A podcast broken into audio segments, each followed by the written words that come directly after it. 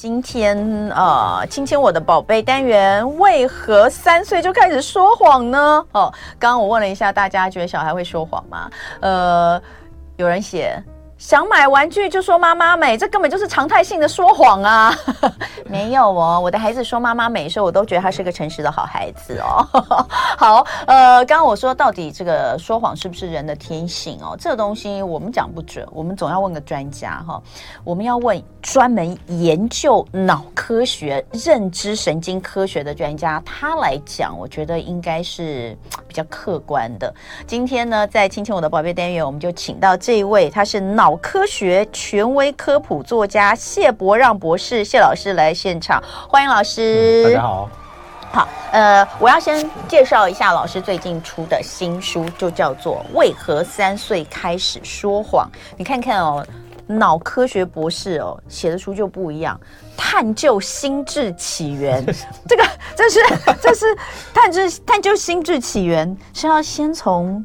我们的脑是怎么组成？开始讲吗？嗯，就是看我们的心智到底是怎么发展出来的。哎、啊，心智分成两边呢，心智、脑、心跟脑、心跟脑。好，解开零到十五岁孩子的大脑跟行为之谜。哈，然后有很多的问题，比如说，宝宝天生就有数感吗？六个月大的婴儿能够分辨善恶吗？哈，不行吧？可以吗？可以。真的假的？六个月大？对。好。五岁开始就可以揣摩人心吗？我觉得可以，可以，我儿子一定可以。我儿 对，我觉得再小一点，搞不好都可以。孩子的恐惧是先天带来还是后天习的？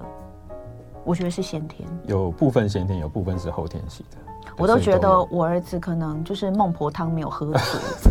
你知道他小的时候，婴儿时期就会有，就会特别，就会特别敏感，你知道吗？我等一下讲。好，所以这个孩子的恐惧，哎，我现在讲的你们自己，我是让你们那个，就是我觉得很有趣的几个、几个、几个点。好，大家可以去自己想一下，你觉得是还是不是？好，我刚刚说孩子的恐惧是先是先天带来还是后天习的？你觉得嘞？哈，我觉得是先天带来。好，为什么学习语言越早越好？这个我们常常讲什么什么黄金学习期之类的哈。青少年为何冲动叛逆？这个青少年为何冲动叛逆这件事情，我们讨论过非常多哈，嗯、因为大家太痛苦了，所以我们就讨论非常多次。嗯、在这本书里面，其实他觉得所有的这些问题都可以从心智起源开始说起。所以，当你知道了这些东西之后，你就不会觉得孩子的这些行为这么奇怪。是。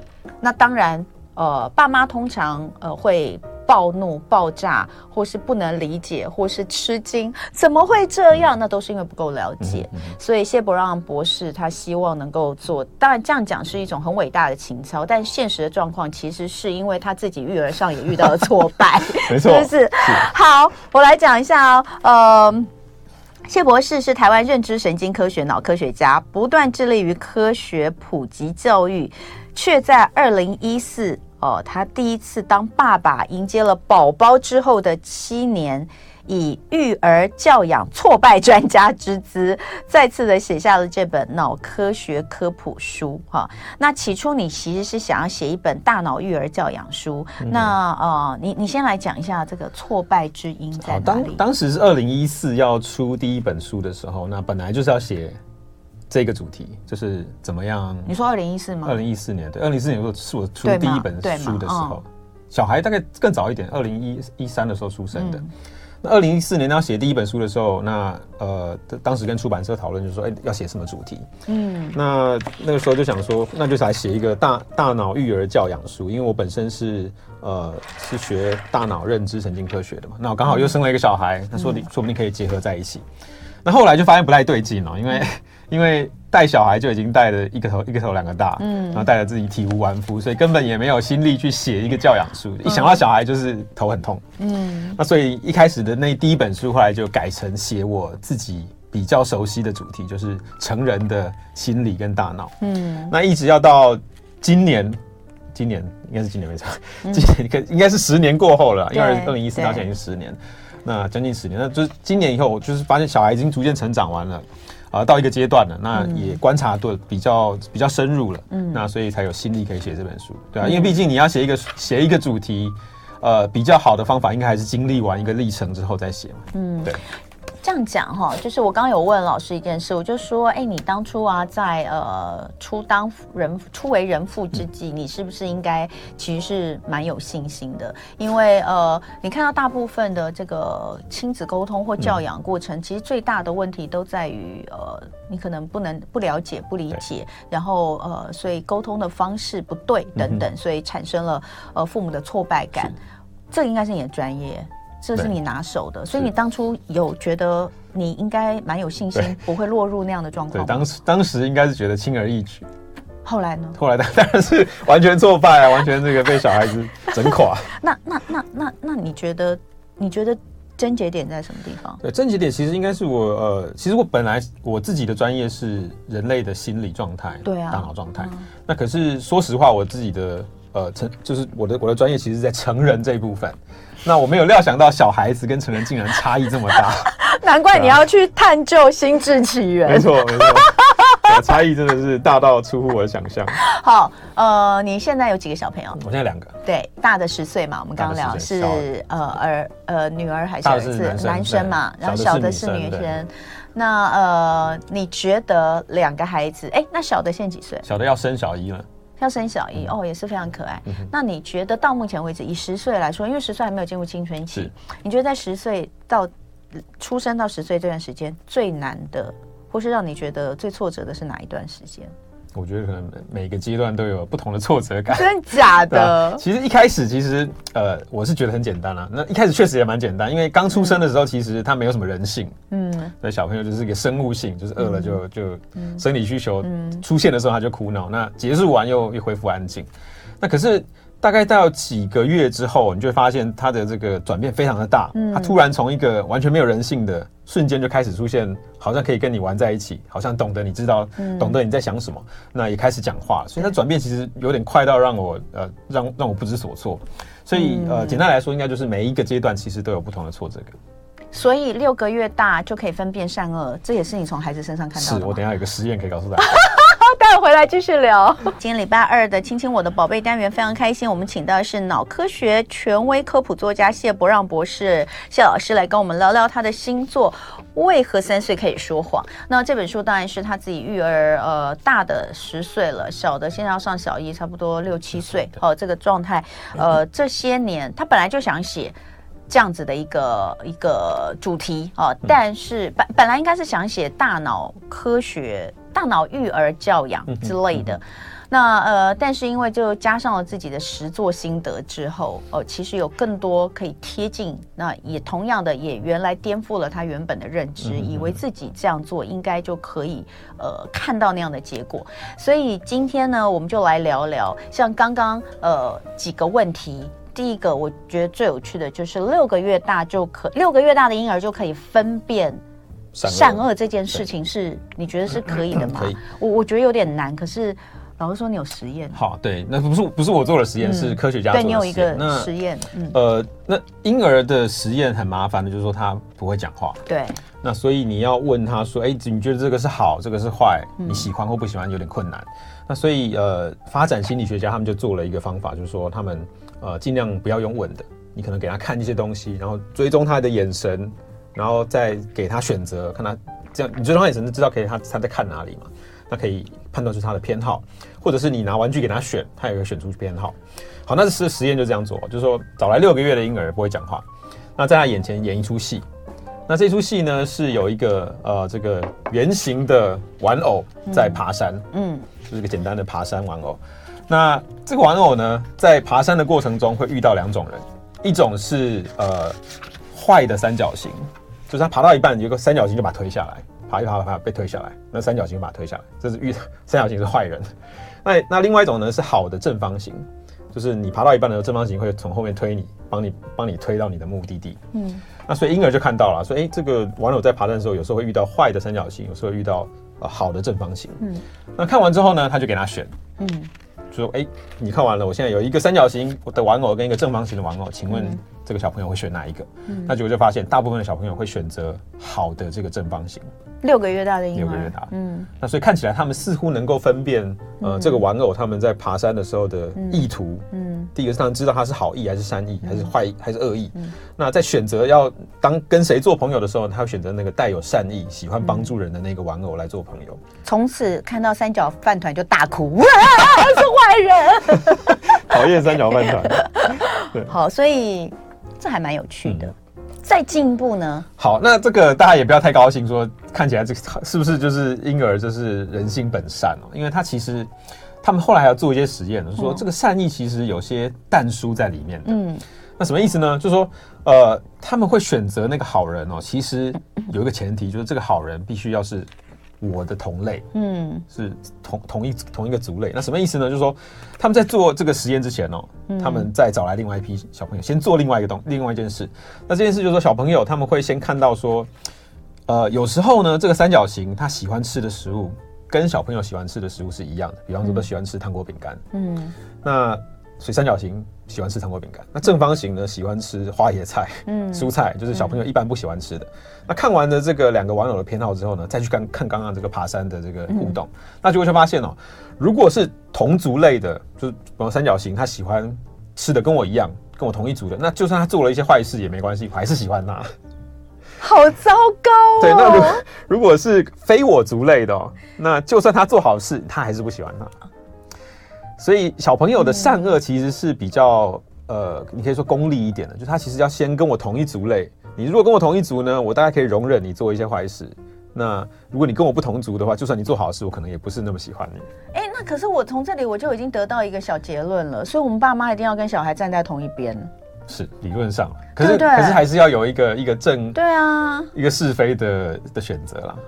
所以有时候要跟他站同一边。对，有时候我们会觉得说，我这是为你好啊，我给你的是好的东西呢。可是反正就是总而言之，最最常会说这是为你好，就是一个展开亲子之间这个战争的导火线的一句话，对不对？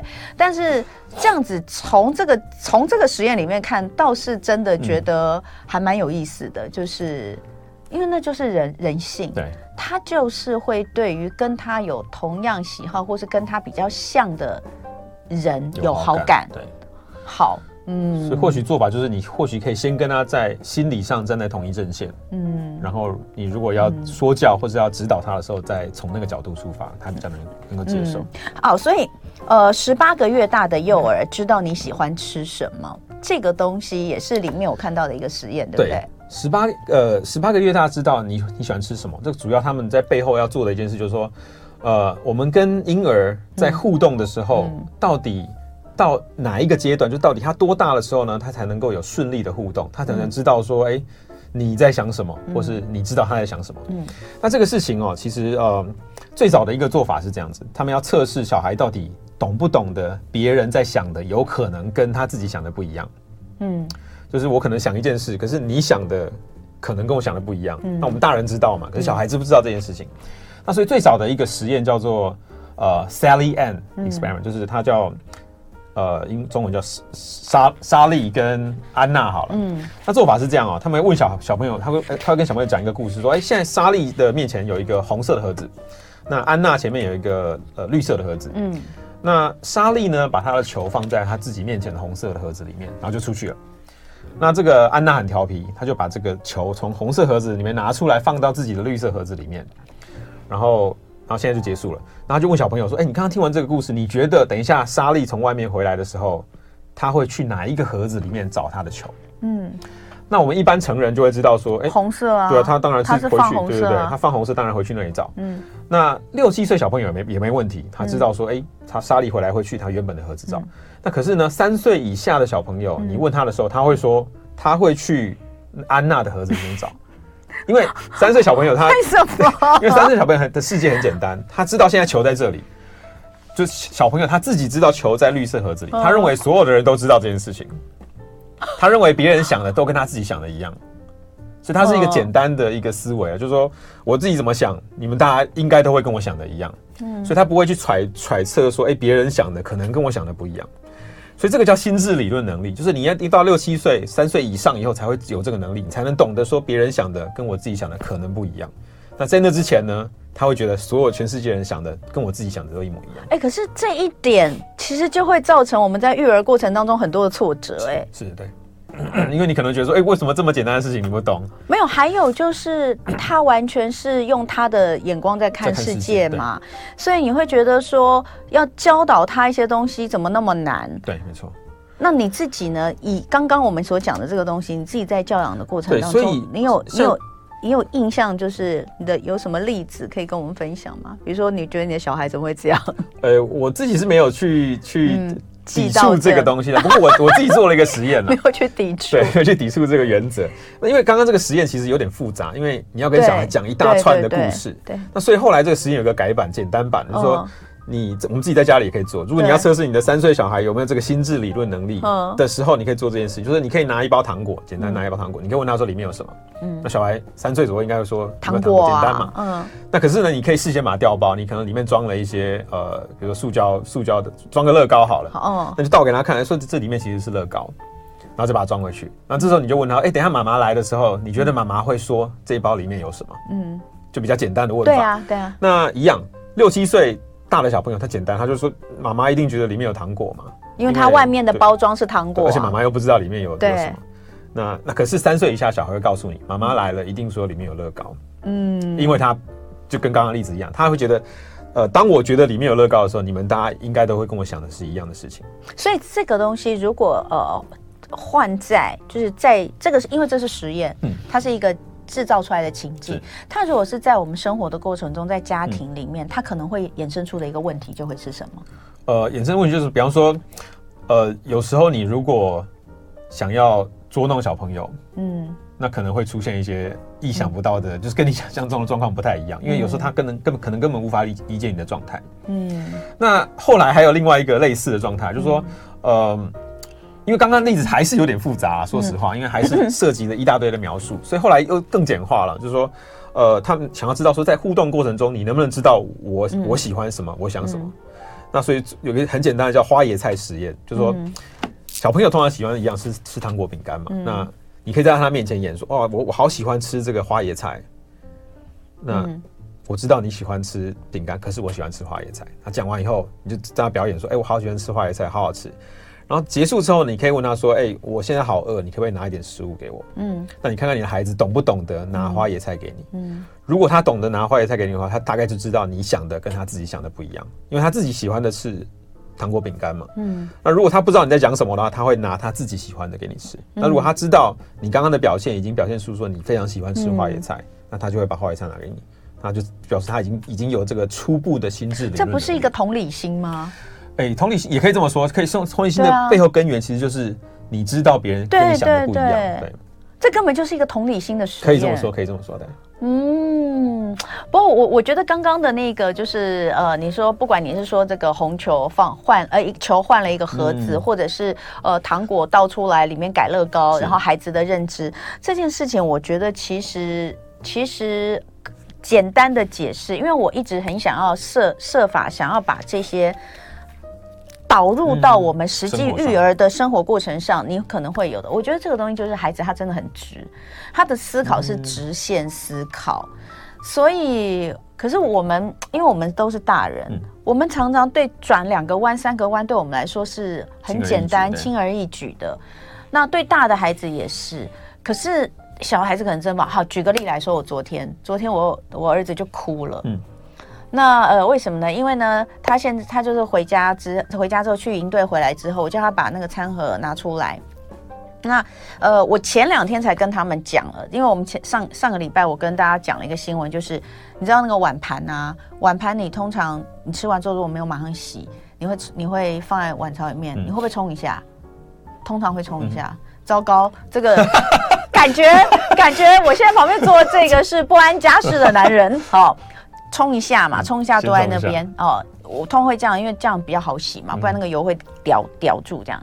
但是有研究发现，你那个有有有有就是冲过水，里面有水的，假设你没有马上洗的话，那个过一个晚上，或是过几个小时，对它的细菌可能是原本的几十万倍哈、嗯。好，所以我就告诉他们哈，千万不能所有东西通都堆进去，嗯、没有油的自己就要先洗掉哈，这样子。但是然后但有油的呢，就要就要先冲。结果呢，我儿子呢很乖，昨天呢回来就拿了那个餐盒，然后他就我叫他拿餐盒去放好就好。结果他自己那时候里面有一些晚餐的碗盘还没洗，就呢他就拿去那个水底下冲，那冲了之后他就冲。然后冲了之后，我就我就我就呃，我就在旁边看。然后他就冲完之后，他想要拿到旁边放，我就跟他说：“你那个油油的，不能拿到旁边放。嗯”好，那那个你先给我。就他听完这句“油油的不要放旁边”，他就立刻把它。放到那个里面，可那个里面有一个很油的锅子，它那个原本只有一点点油，然后就很油，然后我就大叫，我就说这样很油这样子，然后我就我只是叫了一下，我就说你怎么会这样放？我不是就说你交给我就好吗？他就哭了，他说我只是记得你说要冲一冲，要冲一冲，然后这样子哈，对。你会觉得说，我我的想法就是，你看到里面很油。我说你有没有看到里面很油？他说有。我说那你怎么还会想要把它放下去？他说，但是我只是想把它冲干净。这我我想讲就是说，这些真的是还蛮蛮蛮能够理解的，就是他的直线思考其实就是到这种程度。如果你连刚刚的这种糖果饼干这种哦，比如糖果换乐高这种，他们都会这样的话，你就知道他们思考有多单纯。但是这个东西它其实是会随着年纪。好，会逐渐的变得更复杂，然后他也可能，他其实是在学习嘛，这种认知是一种学习，对不对？好，那当然，呃，等一下我们要聊的，其实现在也可以开始讲的，就是大家会觉得的，呃，比较困扰的说谎这件事情。就你来说，三岁孩子说谎是常态吗？对我来说是常态。嗯，那在科学上观察到的现象也是常态。嗯，那原因是因为一位一样做了一个简单的实验，因为。就是发展心理学家喜欢用数据说话嘛，那不然，我们不能说，呃，我觉得它是常态就是常态，所以他们有实际的数据的。那数据实验是这样做的，就是你想要知道三岁小朋友喜不喜欢说谎，或是有没有可能说谎，那简单就是把他带进实验室，制造一个让他们可能说谎的情境，然后观察他会不会说谎。那这个实验蛮简单，就是你把小朋友带进实验室，那桌上放了一个盒子，那盒子很很轻易就可以打开。轻而易举，易如反掌就可以打开。那里面藏了一些呃他喜欢的玩具啊、糖果的。那你就告诉他说，里面有一个非常好玩的玩具。那那这个，请你不要偷看。我们十分钟之后再来、再来一起玩。那先等我一下，那实验人就走。今天礼拜二，亲我的宝贝单元，我们的主题是为何三岁就会开始说谎呢？在现场是脑科学权威、科普作家谢伯让博士，谢老师。刚刚上一段的那个结尾哦，那个时间没有算好，所以那个抱歉，就突然间就断掉了。那我们现在呢，就请老师呃，再回到我们刚刚所说的这个呃。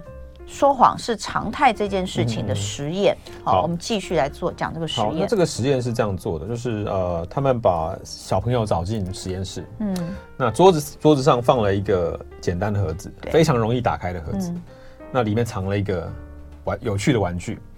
那实验人员就说，里面有个很好玩的玩具，请你先不要偷看。那我们十分钟之后再来玩。那实验人员就走了。嗯。那小朋友就看了这个房间，那也没有看到监视器，其实是有了隐藏的监视器。那又看了眼前这个盒子，只要轻松一翻就可以看到里面。那那结果就发现，三岁左右大概有四成的小朋友，嗯，会偷会把它打开来看。嗯。那那这四成小朋友就变成最佳的实验受试者了，因为等一下实验人员问来就回来就会问他说：“哎，你刚刚有没有偷看？”嗯。那这个时候呢，小朋友就要决定要不要说谎。一个就是说，你可以坦白说，嗯，我看了一下。那你你也可以说谎，说我我刚我刚没有看。那结果发现呢，这个这个四成的里面，大概有一半的人会说谎。嗯，就是他会选择，他明明看了，他会告诉你我没有偷看。嗯。那这个比例呢，到了大概六七岁以后更高，可以到达八九成都会说谎。嗯，那所以看起来我们会说说谎是一个常态，就是就像这个类似这样的一个例子，因为这个例子非常接近日常生活中会出现的状况，就是他可能做了一件事，嗯，当下他只有他自己知道，嗯，那当大人问他的时候，他会他就必须决定要不要说谎。那从从这个例子看起来，大概有呃一半的以上的人都会说谎，所以我们会把它称为是三岁左右呢，说谎大概就是一个常态。但是这样子说谎是常态，并不等同于说谎是天性，哎，是对不对？因为这个常态，他可能是有他的生活的背景、生活背景，或是他在自己生活周遭环境当中所学习到的一些事情，对不对？所以我不会把它称为是天性，对。可是我会说它是常态，就是说在这个年纪大概有很高的比例的人会说谎。嗯、那说谎背后的原因是什么？那就有很多动机了。比方说，他可能怕自己被骂。那有可能是他不想告诉你，不想坦白他自己觉得会羞耻的事情等等。嗯，那原因我们不晓得，只是说我们知道说这个现象其实是蛮常出现的。好，那如果这样的话，呃，尤其是八九呃八九岁，哎，应该是说六七岁以后，可能就到达八九成都会说谎的话，嗯、那面对这个常态，父母亲可以怎么去做？怎么做？好，我觉得第一件事情就是说，我们不用太太用道德的。观点去看这件事情，因为你第一件事可以做的其实先先去庆祝啦。因为三岁如果他已经发展出说谎的能力，代表他已经有一些重要的认知能力已经发展出来了。聪明啊，对，聪明。而且刚刚讲那个心智理论能力，就是他知道你在想的跟我想的不一样。对。那这件事情是其实是我们在人际相处上非常重要的一个一个认知能力。那还有第二件事也要也值得庆祝，就是说如果他到六七岁的时候会圆谎了。那又是一个不同的里程碑，嗯、因为我们刚刚讲说三岁的时候他会说谎，他就说：“哎、欸，我没有看。”可是你很容易套出他的话，比方说你在聊一聊的过程中，哎、欸，你觉得这个我知道你没有看，可是这个你这个玩具能不能在水里面动？嗯，那假假设他看了，他知道是飞机，他就他三岁可能就会脱口而出说：“哎、欸，飞机怎么可能在水里面动？” 就可以套出他的话。傻的嘞。对，可是六七岁就不容易套话了。嗯、六七岁他就会圆谎啊。他说你什么？对，他说我没有偷看，我怎么知道里面有？对，好有趣哦。那所以圆谎的能力就是等于是更进阶的，他必须要有能够克制自己说实话的能力。因为通常我们说实话是一个本就是冲动啊，就是因为最简单嘛，你不用太、嗯、不用经过大脑去想就可以说。嗯，那六七岁他就可以克制抑制自己这个说实话的冲动，那又是另一个不同里程碑。所以基本上第一件事说，你可以先庆祝了，就当你的小孩会说谎、会圆谎的时候，他其实代表他认知能力已经发展到一个完成的阶段。嗯，那再来就是说，如果你还是不希望他说谎，那其实有些事情可以做。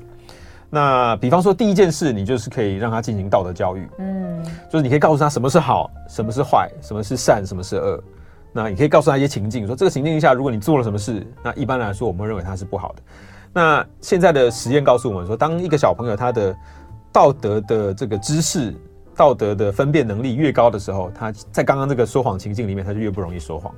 嗯，所以如果你不希望孩子说谎，你可以用这种呃道德教育的方法，这是第一件事情可以做的。嗯、那第二件事情呢，就是说有时候你用讲的，他可能听不懂，嗯、就是你告诉他什么是好，什么是坏，他可能就听得这个满头雾水。嗯、那所以有一个比较简单的事情可以做，就是你直接用故事告诉他，嗯、说谎话会有什么结果，说实话会有什么结果，嗯、就用故事的方法去演练。那比方说，在一个有名的呃实验里面，他们是做这样简单的实验，小朋友找进来以后分成四组，那分别听不同的故事。一个是龟兔赛跑，那另外一组听的是狼来了，嗯，那还有一组听的是这个小木偶说谎会鼻子变长，嗯、那另外一个是华盛顿砍樱桃树的故事，嗯、那这个是有不同的用意。龟兔赛跑基本上是跟说谎无关，嗯，就是一个对照组。那狼来了跟小木偶都是说谎了以后会有不好的下场，嗯，所以你给他看说说谎以后会有什么下场，嗯，嗯。那。华盛顿砍樱桃树是说，当你坦诚实的时候，会有什么好的结果？嗯，那结果就发现，这四组小朋友分别各听完了一种故事嘛。结果是，呃，在说谎的情境里面呢，第四组就是听完华盛顿呃砍樱桃树的故事的这一组小朋友，他的说谎的比例最低。所以是一种正向。对，正向。所以不要恐吓他。对对，不要恐吓他。那原因是因为，如果你恐吓他的时候，有时候他会更怕。他说：“哇，我看了这个说谎的下场这么惨。”嗯。那我刚刚做的这个坏事，如果呃，嗯、如果如果如果我说谎不会不会被抓到，那多好。嗯、所以他可能会孤注一掷跟你赌一下，嗯、看看说谎会不会会不会不会被呃会不会这个被逃过逃过被处罚的这个命运。嗯，那所以他会害怕嘛，所以就可能更更愿意说谎。那你如果展展现的是他的好处，他就会说哇，我如果像华盛顿一样坦诚自己的这个做错的事情，嗯、说不定我可以获得谅解，然后不会受得。获得这个处罚，那他就愿意试试看，嗯、所以他可能有一些心理上的状态，会因应你告诉他的故事而做出不同的结果。嗯，所以结论就是，如果你要呃用这种故事的方法演示的话，可以采用这种正向的方法去引导他。嗯，这个好像要从比较小的时候就要开始。嗯，你知道，现在孩子很很很快，他就会知道。呃，有关于小木偶鼻子会变长这件事情，根本就是不可能。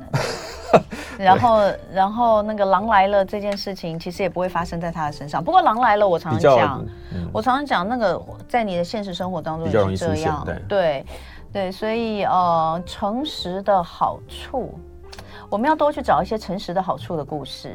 嗯嗯，华盛顿砍这个华盛顿砍樱桃树这件事情，少数的，真的是少数少数的，大部分都还是会被骂一顿，对不对？所以这个我们要多去找一些类似像这样。好，嗯、那接下来我们进阶到这个我们常常在聊的男男孩女孩大不同，嗯，是真的大脑结构不一样吗？好，呃，男生跟女生确实有行为上的差异，跟。大脑上的差异这是确定的。那我们现在不不不知道的是说，这个差异到底是怎么来的？嗯，是天生的基因带来的结果吗？还是说在成长环境中，因为他知道自己是男生，知道自己是女生，所以发展出不同的发展的途径？那我们先讲一下说，比方行为上有什么差异？比方说行为上，我们在呃很小的时候，大概就可以观察到他们喜欢玩的东西不一样。嗯，男生可能喜欢玩一些机械性的东西，嗯、那女生可能喜欢玩一些像洋娃娃、小布偶、嗯、小布偶。那这个呃，那另外一个很常见的就是说，说话的这个能力也不太一样。如果你去平均统计他们的智慧，就同样年龄的男生跟女生，女生的智慧数量比较多，会讲的话比较多，而且他讲话的呃总数量也比较多。嗯。那这是可以观察得到的。那、嗯、你看，他男生跟女生的大脑差异也有差别。比方说，女生通常是左右脑的连接会比较好一点。嗯。那男生呢，通常是左右就是单侧脑之之内的连接会好一点。所以你可以看到一些大脑上的差异。那男生也总之就是，呃，我们现在可以观察到行为跟大脑上都有差异，男女有差异。那像我们不知道说，到底是这个差异是天生带来的，还是后天发展出来的？这个目前还有争议。嗯，哎、欸，那比如说像我儿子啊，他就是像你刚刚所说的这个说话啦、嗯、等等啊，这些这些他都是非常跟女生一样，嗯、就很很快就讲。那当然大家都觉得是因为我话太多的关系，就他在婴儿时期我就是不断的我他在婴儿时期我就是一直跟他说话，一直跟他说话，所以他很快就可以说话，而且是说很长的句子，就是一岁多的时候他就是一个有逻辑的句子哦，就不到两岁就可以这样。厉害的，哎。这个东西到底是跟后天有关，还是可能跟他天生有关啊？好，可能都有，就是语言能力，呃，还有这个他后来的发展，跟天生跟后天都有关。那我现在讲一个就是跟后天有关的事情，就是说我们刚刚讲说在就是常态性的了，如果你是看大数据的平均的话，嗯、一般来说男生的话会比较少，智慧也比较比较少一点，嗯、就同一个年龄来看。嗯、那后来就有人就怀疑说，到底这件事是？呃，因为到成年的时候，我们也蛮常观察到这样的现象，就男生好像话比较少，智慧量比较少，嗯，那女生的话比较多，那用的字也比较有时候比较深奥、比较深刻一点。嗯、那就有人开始怀疑说，这个现象到底是天生导致这个结果呢，嗯、还是后天的一个影响？嗯，嗯那后天是什么意思啊？就是说，你如果去观察男生跟女性的的呃工作上的一个差别跟嗯呃这个这个不同，你会发现说，很多男性做的是可能劳力活。他一天可能不需要讲几个字，嗯、那女性可能很多是在比方说服务业或是需要讲话的这个行业里面，她、嗯、本来就需要讲很多的话。那有没有可能是因为这个原因导致平均上来说，你会看到男生讲比较少的话，女生讲比较多的话？那所以他们就怀疑这个现象有没有可能是后天造成？嗯、所以他们就做了一个简单的实验，就去去大学里面，嗯，因为大学男生跟女生基本上做的事一样，都是要上课，都是要讲话，嗯、然后去让他们带一个录音机记录。这个大学男生跟女生讲的话的数量，结果发现，在大学里面说话的数量是一样的，就每天讲的总数总总的这个话的字数跟用的单字的量其实是差不多的，所以有可能我们现在误以为女性讲的比较多话，那比较爱讲话，然后用的字比较多。有可能是因为工作上的一个不同所导致的。没有，还有就是那个结婚生小孩之后，成为爸爸跟妈妈之后，妈妈成为妈妈之后的那个呃文字量跟呃这个每天讲的话的量，绝对是之前的两倍之多了。那个是没有办法，那就是你的身份的不同。对，我觉得应该是这样。爸爸应该也是啊，有在照顾小孩的爸爸就没有啊，就没有在照顾小孩啊，然后通常都跟着一起被骂，所以讲的话就越来越少。不敢讲话。哎，那所以如果这样的话，呃，最后得到的结果，应该说你刚刚讲的确实有一些不同，嗯、但是呃，你这边也有特别提到说，人类的脑跟心智可能不是非男即女，是它是没有办法做一个分辨，分这么这么明显的区分。对。那在教养上或是在沟通上，会因为这个有什么不同吗？你觉得？好，这个呃，其实有一个很有一个。有一个所谓的偏见呢，是一一一开始大家没有想象到的，嗯，就是那是在科学界，比方说我们在科学界常常发现说，在理工领域很多男性，那女性比较少。那这个现象到底是因为呃天生的能力差异吗？还是后天的选择？因为有有可能就是女生就不喜欢这个领域，所以不进去嘛？嗯、还是说有没有可能是社会的偏见，嗯，加深了这个状况？嗯、所以有一个有一个有趣的实验就是这样，他们找了一百多一百二十几个教授，大学教授，嗯、理工的，然后每个人都寄了一份寄了一份履历给他，那履历长得一模一样，但是呢，有些教授收到的是男生的名字，哦，就比方说 John，好了解，那女生就收到呃，有些教授收到的是同样的履历，可是女生的名字，名字，那我们去统计说。这个这个状况到底有多少人会被录取？嗯、那结果就发现，如果是有男性名字在上面的呢，这个理工领域的呃教授，嗯、他有比较高的几率会录取他，哦，愿意给的年薪差到四千美金，哇，那他也比较愿意投入，他会写说，我愿意每个月呃、哦、投入多少小时去照顾他，所以有一个明显的差异。所以看起来这个呃有可能这样的一个偏见会导致这个领域的女生越来越少。所以有可能不是因为天生能力造成的，而是后天的一个偏见所造成。哎，这些实验都好有趣哦。嗯、等一下回来我们聊聊青少年。今天礼拜二的亲亲我的宝贝，在现场的是脑科学权威科普作家谢伯让老师。呃，我在聊就是从大脑，就是我我们来看这个。很多很多的这个脑科学的实验，来为大家解答很多大家觉得的跟孩子相关的问题。那既然书名叫做《为何三岁开始说谎》。大概就代表这个其实是非常多父母亲会困扰的一个问题，嗯、而且这个说谎可能会一直上去，嗯、到青少年时期可能就会加剧哦。那这个甚至是你看，像青少年时期会有呃这个进入到现在，大多数会有比较大的冲突，可能是为了三 C 使用等等的。嗯、那那个说谎有可能这个我有听过朋友，因为我们家目前还没有这个问题，嗯、我女儿高中，但她不太。她不玩手，不玩这个网络游戏，不玩手游的，但真的就是会有那种去呃偷拿。父母亲的卡片，然后信用卡来刷卡购买点数啊，购买什么礼物啊，或者是宝物啊之类的，这个东西其实就真的是会到父母亲会会让父母亲觉得非常抓狂。你居然你居然拿我的东西，你居然在没有经过我的同意之下，你就直接拿我的信用卡就买了什么东西哦。所以其实到了青少年之后，呃，到青春期之后，这这个东西会被更放大，变成很多各式各样的问题。我们怎么来看青少年？好，青少年的呃，关于青少年叛逆的这个现象，其实它理论上经过了好几个阶段的演化。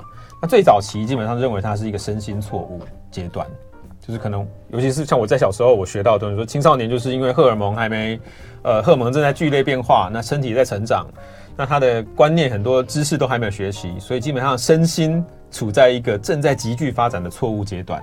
嗯，所以他的叛逆就是一个一个一个错误。那所以我们要纠正他，这是最早期的一个理论。嗯、那比方说，那既然是错误，那基本上就是打骂管教，对，你要纠正他。那所以大概早期的教养方式大概都是这样子。那后来呢，就在近近近几年哦，近几可能十年、十年、二十年左右，就开始发现说，哎，这个青少年有一件事情其实跟成人不太一样，就是他的前额叶发展的比较慢。嗯，前额叶就是额头后面的这个、嗯、这个区域，那主要是负责理性思考，嗯，抑制你的冲动。然后帮你进行一些逻辑的推论等等，那所以他们发现说，青少年的这个呃，因为前额叶没有发展好，所以他原本就无法控制他的冲动，所以叛逆是正常的。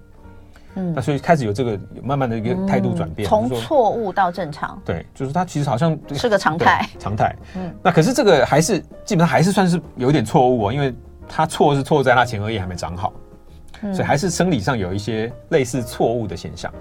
那后来呢？呃，最近的理论又开始推翻这个想法，就是说有没有可能不是一个错误啊？就是有没有可能青少年的前额叶发展比较慢，不是一个错误？为什么呢？他们开始提出一个理论，就是说，因为青少年哦，其实他你去看他的生活形态，就是不管从人类演化的历史或是发展历史上看，青少年这个阶段基本上是要准备脱离原生家庭，进入社会，嗯，进入一个未知的环境，去适应新的同才，适应一个新的一个一个社会。那这个时期呢，你必你的大脑必须要有很足够的弹性，嗯，你才能够应对这个未知，然后去适应你的同才。那所以前额叶长得比较慢，主要可能就是因为这件事情，因为它要帮助青少年在这个阶段有足够的大脑弹性去适应新的事物，然后去适应新的环境，适应新的同才。那所以它可能就不是一个错误咯，因为它刻意让你是一个必要，对，它让你的大脑刻意保持弹性去应对这些事情。哎，我不懂哎，前额叶前额叶长得比较慢，为什么就可以保持一些弹性？它会有更多的空间吗？对，因为它可以帮助你知道什么什么时候该做什么事情，因为它基本上前额叶是要抑制东西的嘛。懂懂懂懂。对，那所以你如果有一个脑区，对，哦，如果如果我在这个时间我就已经都已经长好了。就没有弹性了。对，我就可能我我看到很多东西，可是我就已经很确定这个是对的，这个是错的。我要这样，我不要那样。但但是希望青青少年能够有更宽宽广的一个发展的空间。所以等于是让你大脑保持弹性去应对新的事物。那另外一个很关键的事情就是说，呃，我们会看到青少年非常在意同才，嗯，其实就是这个现象背后的一个一个一个解释啊。哦，因为他要面对新的环境，那你新的环境最重要的是什么？是不是就是？里面的那一群新的人有道理，那尤其是跟你同同样的一个年纪，准备一起去闯荡的些人，如果你在这个环境中无法顺利的融入，那基本上你可能就被就被淘汰掉。嗯，所以他们最在意的其实是同才如何能够获得同才的认可。嗯，那所以为什么要线上游戏去刷卡？因为他要跟同才一起玩。嗯，大家都有这个宝物，为什么只有我没有？我没有会被排挤。所以他在这种同才压力之下，他可能就会选择。做一些呃大人可能觉得不好的事，那为的是要去取悦他的同才，然后为了要融入他这个新的环境里面。嗯，那所以如果我们从这个角度来看的话，我们就可以比较理解青少年的一些叛逆冲动背后的可能原因。那你的应对方式可能就呃会不太一样。没有啦，我觉得理解这些东西哦，其实从刚刚到现在，你不觉得都是一样？不管我们讲了好多好多不同的实验，嗯、我觉得它最重要就是说，当你知道说哦，不管它是一个常态，或者是哦，它是一个必然，嗯、哦，大多数人都会这样，所以爸爸妈妈就会，我觉得以身为父母的以身份来讲，那种感受上，你就会觉得好像好，这件事情没有这么严重。或者是这件事情他，他他不是针对你来的，嗯嗯，他不是他不是故意的，他不是就是想要把你 气死。对对对，在这样的这样的状况之下，你情绪可能、嗯、爸妈情绪可能就会比较比较低一点，嗯嗯、好像就可以保持你的脑子更清楚的去思考接下来你要怎么应对。对我觉得，我觉得这件事情是重要的。我我这些年我也觉得，就是在跟这么多老师聊聊聊的过程当中，给我最大的帮助，其实这个部分、嗯、就是让我可以看清楚，就是说他们他其实这样是有原因的，嗯、而不是故意来这个激怒我的。这不是只有亲子，就是跟长辈、嗯、跟。跟伴侣其实都一样，所以我觉得这是很很有趣的。那呃，今天因为时间关系哦，我跟你讲，这种脑科学科普的书哦，里面都太多的实验有有意思，有意思也就是这些实验啊，最有意思这些实验。但是这些实验当你知道了之后，你怎么能够转换到自己的身上或是生活当中？这其实是最、嗯、最最需要的。有机会我们再请谢博让老师来聊天。再次推荐这本哦，这是为何三岁开始说谎，这是亲子天下出版。谢谢博让老师跟大家一起研究一下孩子到底在想什么。谢谢老师。就爱点你 you